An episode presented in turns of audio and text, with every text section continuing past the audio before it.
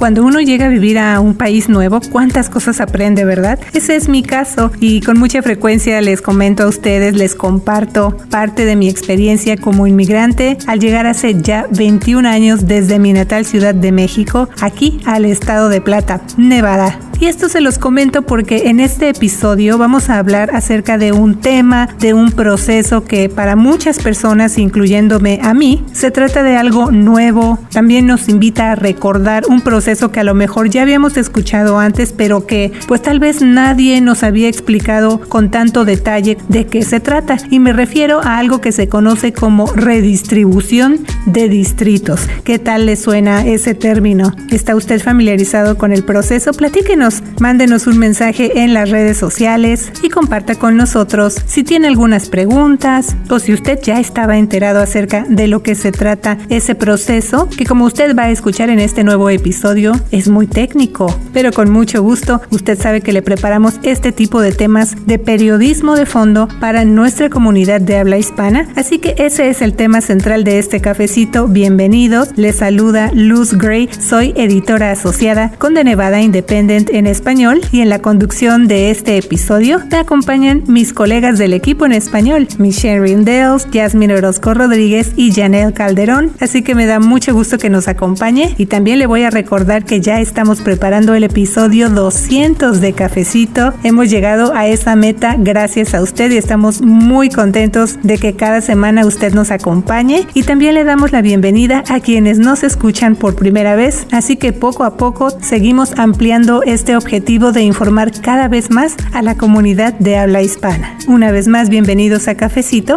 y vamos a escuchar esta información que preparamos para usted.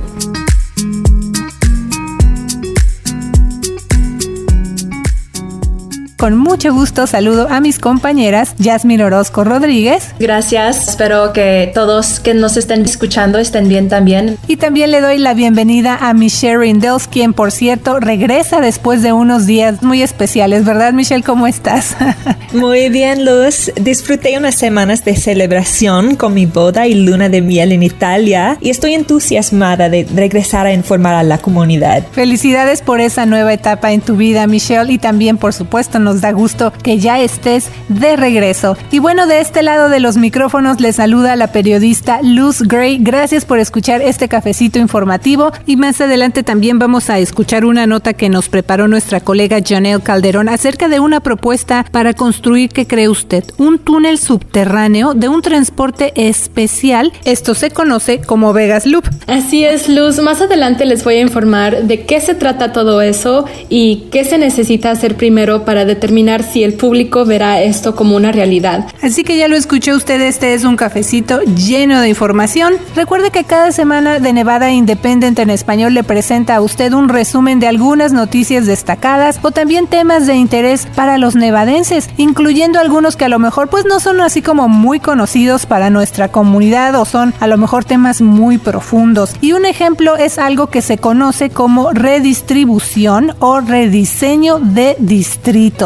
Pero ¿qué es esto? ¿Cómo afecta a los latinos de Nevada? Bueno, quédese con nosotros ya que le vamos a dar más detalles y también le vamos a compartir cinco razones por las que le debería interesar a usted este proceso. Y bueno, ¿tú de qué nos vas a informar hoy, Jasmine? Sí, Luis, justamente les voy a hablar acerca de un aspecto de este tema de rediseño de distritos en Nevada y me voy a enfocar en que en la década reciente hubo un crecimiento desigual en la población de Nevada. Entonces voy informar acerca de eso y qué papel juegan los latinos a la hora de trazar límites de distritos y determinar comunidades de interés. Sí, y todo eso suena como muy técnico, pero es un tema importante del que ya se está empezando a hablar, incluyendo en algunos sectores de la comunidad latina de Nevada. Así que nos gustaría que usted esté al tanto de todo esto. Así que le vamos a invitar a escuchar esta cápsula que le preparamos para que vaya entrando en materia junto con nosotros y bueno, de ahí vamos más detalles. Vamos a escuchar. Muy técnico, políticamente tenso, se acerca la temporada de redistribución de distritos. ¿Por qué le debería interesar?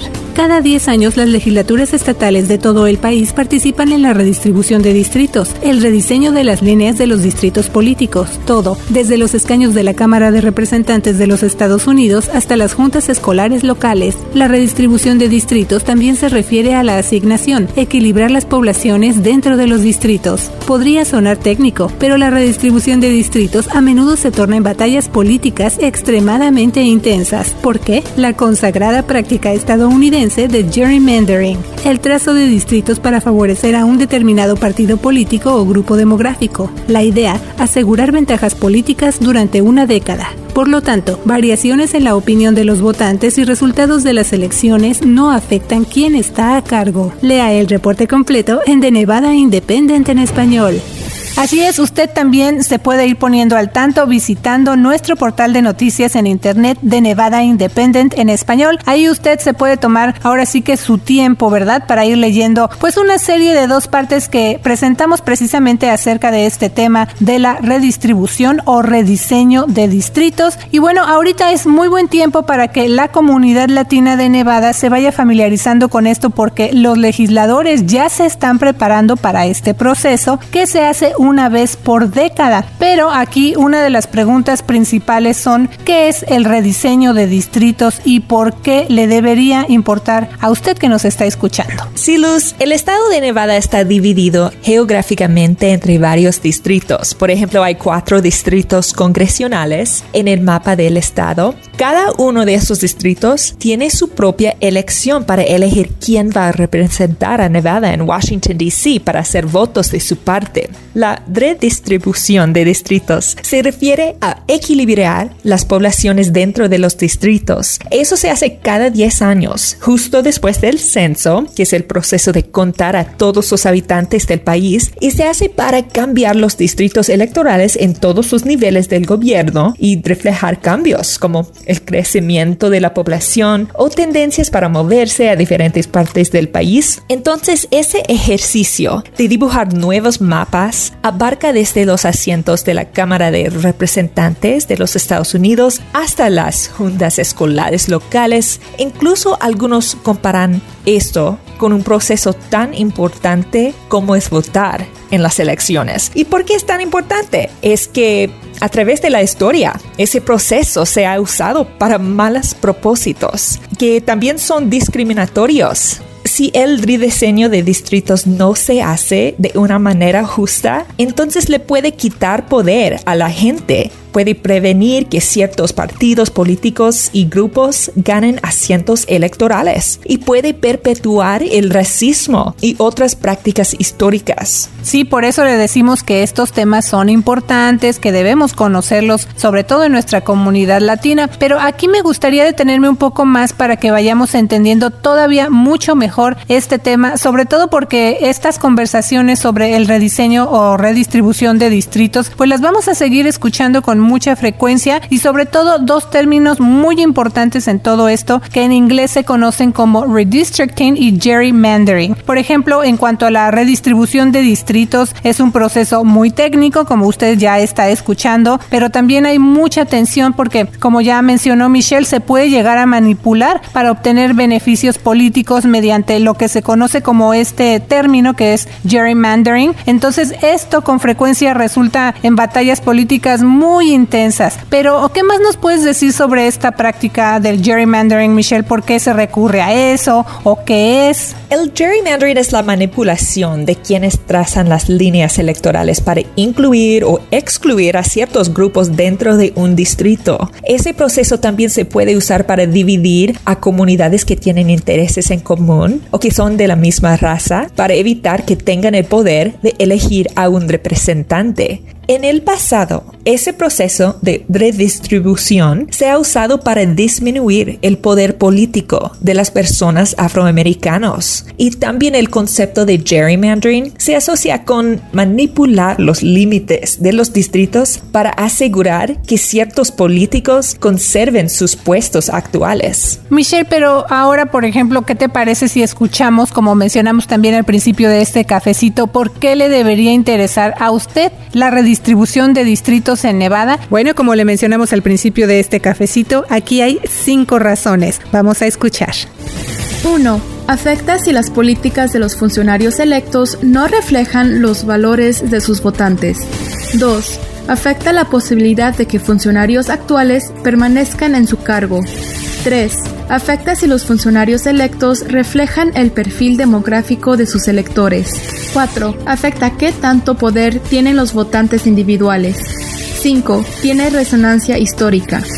Sí, para entender mejor me gustaría dar este ejemplo. Vamos a decir que a lo mejor hay un vecindario que es mayormente latino, como el este de Las Vegas. Dependiendo en cómo se tracen los distritos, es posible que un candidato latino que vive en ese distrito sea electo como asambleísta, porque el distrito incluye la mayoría de su base de apoyo. Pero si ese vecindario es dividido entre dos o tres distritos y esa base de apoyo para ese candidato es dividida y mezclada con otros grupos étnicos, que no apoyan a ese candidato, entonces es más difícil que ese candidato latino resulte ganador. Y los también mencionaste acerca del poder de cada votante. La meta es que cada votante tenga un poder igual, pero en realidad los votantes tienen menos poder cuando viven en un distrito grande que cuando viven en un distrito más pequeño.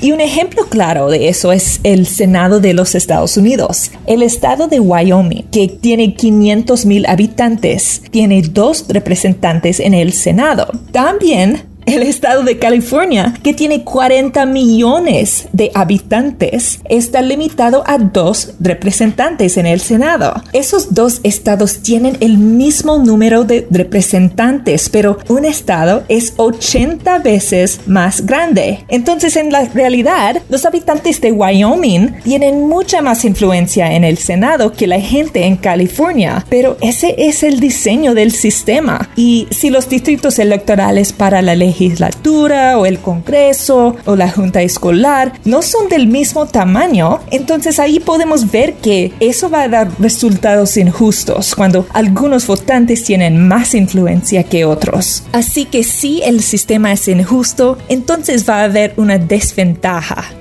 en los resultados de ese sistema. Así es, Michelle, como tú lo explicas, y por eso es que estamos haciendo este cafecito informativo y le estamos informando ahora sí que de este tema a detalle. Y también por eso, por todo esto que tú ya explicaste, desde ahorita ya hay líderes de las comunidades de color aquí en Nevada que se están reuniendo y están siguiendo muy de cerca este proceso de redistribución de distritos. Y bueno, ellos no solo están buscando cómo organizar a las personas para que se familiaricen con este tema, con este proceso también para que participen, sino porque también quieren que se garantice que no se tracen distritos que dificulten que estas comunidades sean electas para cargos públicos. Así que bueno, estos líderes comunitarios de estos grupos de comunidades de color pues se quieren asegurar de que esto incluya también a los latinos. Pero además hay otro punto clave en este tema. La redistribución también se refiere a equilibrar las poblaciones dentro de los distritos, pero ¿qué va a pasar esta vez con Nevada? Bueno, vamos a escuchar esta cápsula que le preparamos para conocer más acerca de lo que significa la importancia de una distribución que sea equitativa de la población y cuál es el origen de la redistribución de distritos.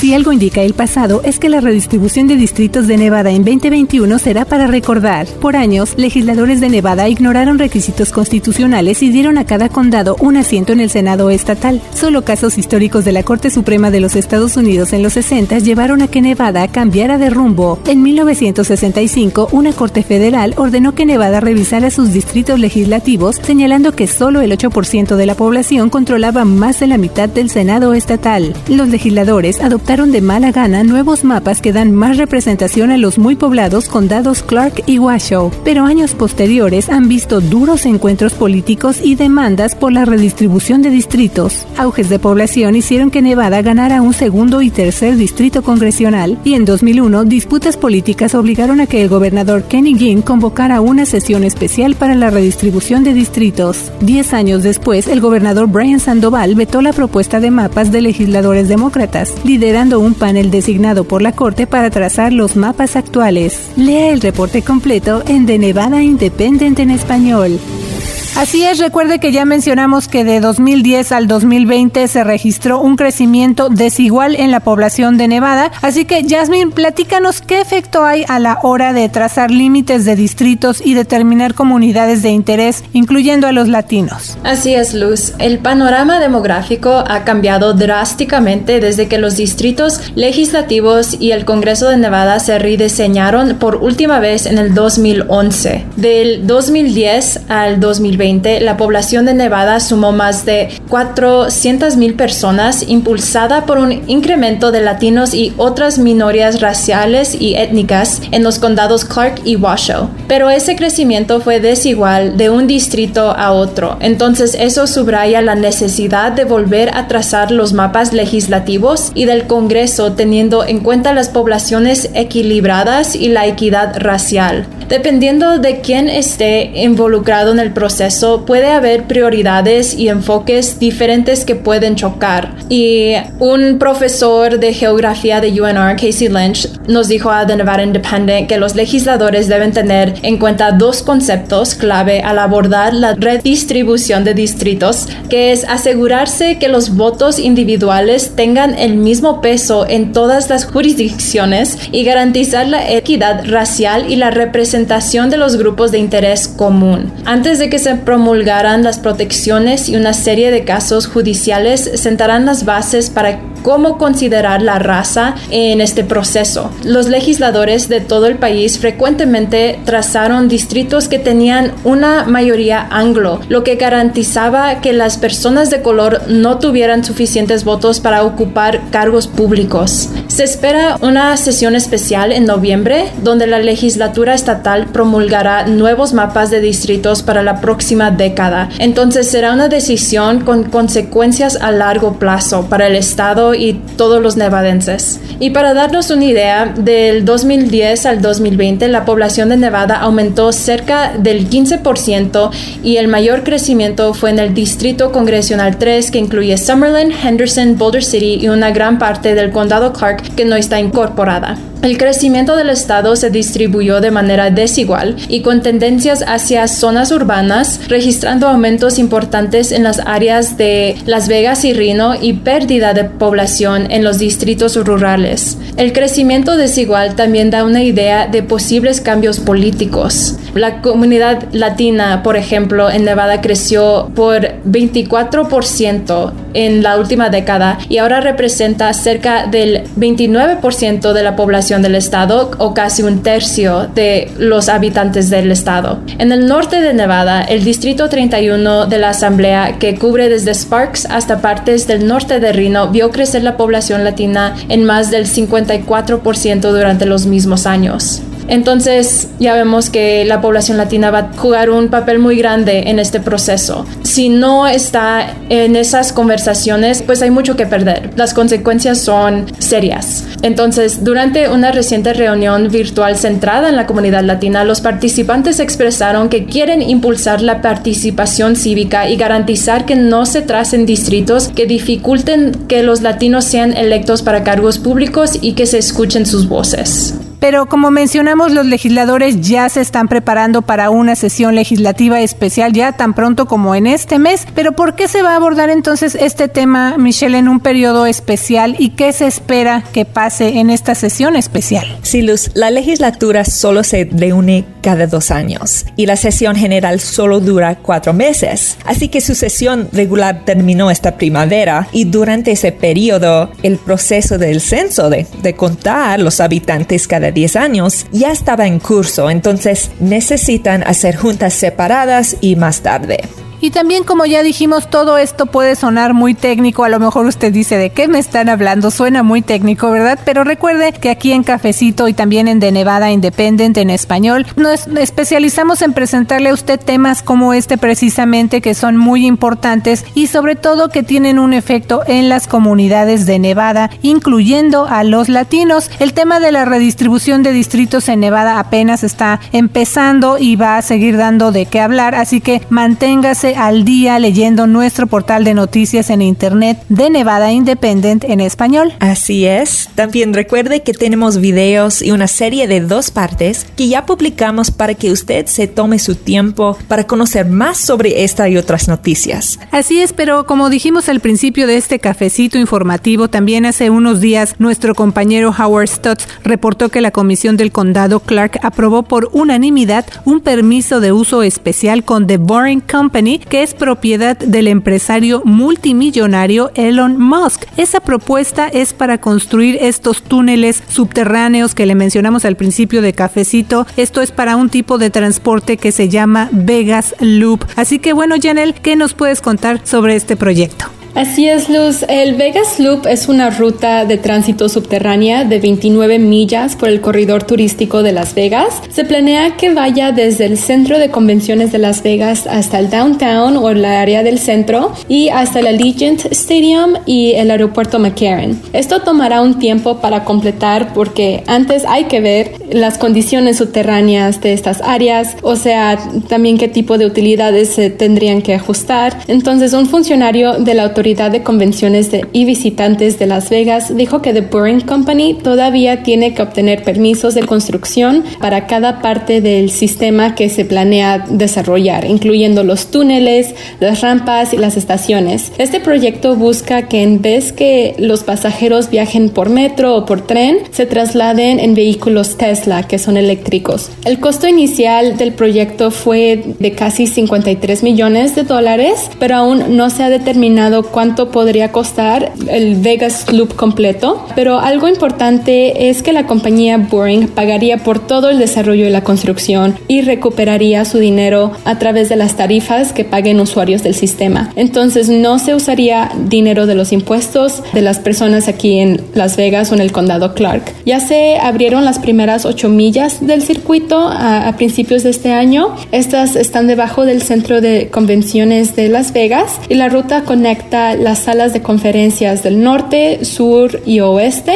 con un viaje de menos de dos minutos, lo que caminando o en pie tomaría unos 25 minutos. Se espera que el Vegas Loop alivie la congestión del tráfico en el Strip, ya que son miles de personas que asisten a estas convenciones. Así es. Y bueno, sabemos que esto se va a tomar mucho tiempo, especialmente porque tienen que hacer excavaciones. Pero bueno, ahora que ya se tienen los permisos, ¿qué más se espera, Janelle? Sí, Luz. Bueno, el siguiente paso es conectar el centro de convenciones con el nuevo Hotel Resorts World y ya está en marcha esa parte del proyecto. En un comunicado se anunció que la propiedad abrirá la primera estación dentro de unos meses, entonces hay que ver. El The Boring Company todavía tiene que obtener permisos de construcción para cada parte del sistema que planea desarrollar y otro punto importante es que los, ah, las diferentes propiedades que tengan estaciones del Vegas Loop van a tener que financiar esa parte de la construcción también. Actualmente el Vegas Loop tiene planeadas 51 estaciones a lo largo del Strip y otras ubicaciones. Sí, es un proyecto ambicioso y también muy interesante, un proyecto de tránsito porque de hecho ya tenemos el monorail, usted lo puede ver, que conecta varios hoteles en el Strip, que es esta zona donde se encuentran los principales casinos y hoteles aquí en Las Vegas y que el centro de convenciones adquirió de la bancarrota el año pasado por casi 25 millones de dólares. Aunque se ha visto un aumento en el uso del monorail, los costos hacen que sea muy poco probable que se vaya a ver una expansión en ese sistema. Así que bueno, le vamos a seguir reportando qué pasa con este proyecto de transporte Vegas Loop, ya que hay quienes no están de acuerdo porque ellos consideran que las rutas que se están planeando solamente se enfocarían en los casinos y no en transportar ni en conectar a los habitantes en las demás áreas de la ciudad.